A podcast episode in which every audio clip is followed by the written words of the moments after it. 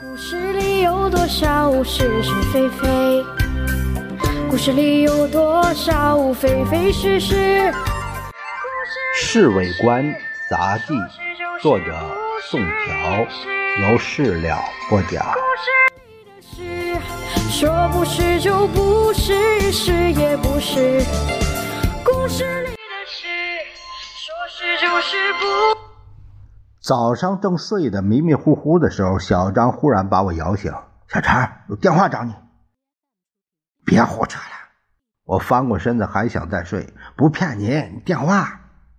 小张笑嘻嘻的：“什么人电话呀？”我边起身边说：“还不到七点呢。”喂，哪位？啊，小陈，我是梅珍。原来是十七姨太的电话。梅珍吗？怎么这么早打电话？有要紧的事儿？我有点紧张。今天晚上临江门见，非常要紧的事儿和你商量。他声音倒不显得怎么紧慌张。好吧，晚上九点好不好？不管九点十点，今天晚上准见面好了。挂上了电话，回到屋里，老杨就问：“谁电话？小张？还用问呐？他答应。”小张说：“我勉强一笑，什么话也没说。是他吧？”老杨热心，谁也赶不上。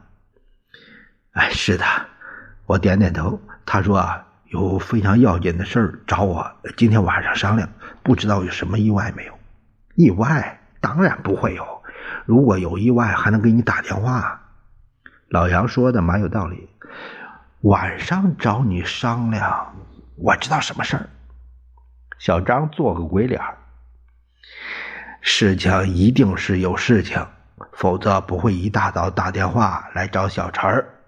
老杨一翻身坐在床上，顺手拿了一根香烟。我凑上去替他把烟点上，低声说：“老杨，会不会有什么困难的事儿？”哎呀，他喷了一口烟，现在没法知道，我又不是诸葛亮。未卜先知的本领没学会，反正你今天晚上和他见面，就知道究竟是怎么回事。明天早上回来，我们再商量也来得及。明天早上来不及呀、说不定小陈儿都被送进医院了。小张打趣我：“哎哎，为什么送医院呢？”老杨一时没明白。你他妈的不积点口德！我照小张的背上就是一拳。笑着说：“看谁进院，是你还是我？”哎呀，你刚才是说怕今晚有意外，如果有意外不进医院还还还行啊？小张笑的那弯下了腰。小张，你太缺德，怎么老想外面邪道事儿？老杨也忍不住大笑起来。他转过身对我说：“小张，哎，用不着发愁。俗话不是说吗？天塌了。”常人顶着，就凭我们这些人，谁还他敢在太岁头上动土啊？自从接了十七姨太的电话之后，心里总是正冲不宁。看这种情形，我对他不能说是没有感情。先生不知道为什么忽然把陈立夫找来大骂一顿。陈这个家伙就会见风使舵，不但一声不吭。满还是满面的笑容，骂到后来，先生的火完全消除了，反而劝勉他几句。陈立夫辞职后，老杨悄悄对我说：“小陈，你知道你本家为什么吃了一顿排头啊？”我哪知道啊？大概是为了政协的事儿呗。我随口说：“不是，我想和他那个直小姐有关系。”老杨肯定的说：“哎，你怎么知道？我怎么知道？听说那位陈小姐在上海的公共场合常露面，许多小报都登载她的消息。先生当然不愿意她这样做法了。先生怎么会知道小风声呢？你以为戴老板手下那些人吃干饭啊，不干事儿啊？啊？哦，原来戴老板打的报告。”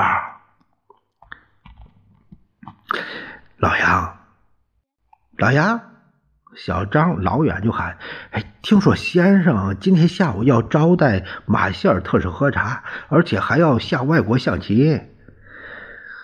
先生的气为什么突然大大为涨高涨啊？没什么，主要是联络感情。当然，他身为新生活运动的倡导人，不能用打麻将来招待外宾，不是？老杨是这个。”颠头巴脑的说着，听他们说，先生的麻将技术十分高啊。北伐前，他在上海做交易所那会儿，几乎是每天插他十六圈。小张引经据典。下午四点钟，马歇尔果然来了。头一次看他穿便装，似乎比平常没那么威风。夫人迎上前和他握手，叽里咕噜说了一大套。先生的脸上堆着笑，用两手抱着特使的手直摇。我向来没有看见过他对人会这样亲热。喝完茶之后，夫人果然邀特使下一盘外国象棋。先生坐在横头观看观战，不时发表意见。大概为了礼貌关系，特使没有采取攻势。这盘棋下成和局。做外交官真不容易，对任何事情都要面面顾到。夫人站起身来，让先生下第二盘。先生推辞了半天，结果还是下了。马歇尔这次可没有手下留情，一连几招把先生逼得手忙脚乱。夫人虽然在一旁加以指点，结果也是无济于事。输了一盘后，先生坚持再来一盘，特使笑嘻嘻的表示同意。这一盘当然是先生赢，连我们都猜着了。特使走的时候已经接近七点钟了，我心里更加紧张，因为再过两个钟头就要和十七姨太商量要紧的事情。好容易挨到八点半，我私下把老杨托付好，一溜烟儿进城了。到临江门的小房子还不到九点钟。为了仔细起见，我仍然问佣人们有没有女客来找我，他们都说没有。我这才放下心，点起一支香烟，我独自坐在客厅的一张沙发里。呆呆的等着，听到墙上的挂钟滴滴答答的响声，心里有说不出来的烦躁。一直等了半个多钟头，还不见十七姨太的影子，我感觉到也许有什么意外的事情发生，使得她不能如约而来。为什么不能打个电话给她呢？我心里这样想着，随即跑到电话机旁，拿起听筒，正要拨她电话号码。哎呀，对不起，小陈，我来晚了。十七姨太娇滴滴的声音，我连忙转过身去，站在客厅门口的果然是他。哎呀，等你老爷不来，我还以为出什么意外呢。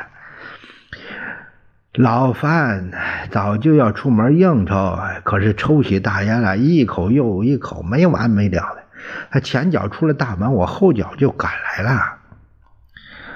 我们到卧室里谈吧。我一手拉住他，就在这儿谈好了。我一会儿要赶回家去。为什么？刚才老东西出去的时候说好了，今天晚上住我那儿。看他那样子，不像是开玩笑。早知如此，我也不必关着老杨替我瞒天过海了。我们以后在一起的时候长着呢，何必在乎这一两次聚会呢？他笑着劝勉我。我们并肩坐在沙发上之后，我连忙追问他：“今天一大早打电话找我，到底什么重要事儿？”老范觉得复原后没有他什么事儿，决定到上海去做生意，大概三五天内就要动身。那太好了，他走了以后，我们可以干脆住在一起啊！可是问题不是那么简单，因为他要带我一起到上海。为什么要带你去？因为他觉得我会说上海话，可以做他帮手。你可以告诉他你不愿去呀，不愿去，理由是什么呀？我我找你就是商量着怎么该应付这事儿。我一时也想不出来什么主意，便对他说：“我还是问问老杨，以后再做决定吧，好不好？”也好，老杨主意是多，而且局外人脑筋也比较清醒。把十七姨太送回去后，我回到曾家岩的官邸。老杨正和小张两个人在屋里闲谈，看见我姐进来了，就大为惊讶。哎，这刚才不是说明天晚上才回来吗？这这这么早就回来了？哎呀，小陈也许太不中用，被人家赶出来了。小张还在和我开玩笑呢。老杨看不过去，用目光制止了他，伤脑筋的很，对他们说：“这个范绍增啊。”要把他带到上海，他问我有什么办法没有？哎呀，你怎么样对他说的呀？小张问。我说等我回来跟老杨商量商量再告诉他。我照实话说。还没等老杨开口呢，小张忙忙说：“当然不能让他和老范一道走啊！不让他走什么理由啊？”啊，老杨也问他，就说他身体不舒服，不能旅行。你简直毫无理由的理由，身体不舒服，难道连几个钟头飞机不能坐啊？再说要治病，上海比重庆还强。哎呀，老杨，你你认为该怎么办呢？你先告诉我，范少增为什么要到上海去？听说他想来做生意，把十七姨太带去，因为他会说上海话。啊，那么你应该让他。跟范少增一道去上海，啊？为什么呀？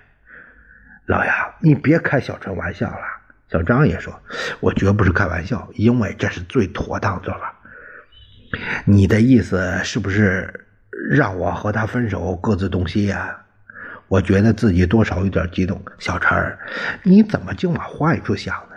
我主张他和老范一道走，正是因为你们长久的打算。老范去做生意，让他当助手，他可以趁机多弄几个私房钱。再说，我们回南京的时间也不会太久了，到那会儿你一找他，这不是人财两得吗？老杨的话大有道理，我不由得点了几个头。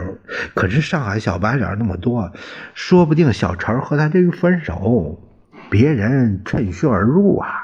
小张表示他的意见，看这些时候来，他对小陈的感情是不会有什么变故。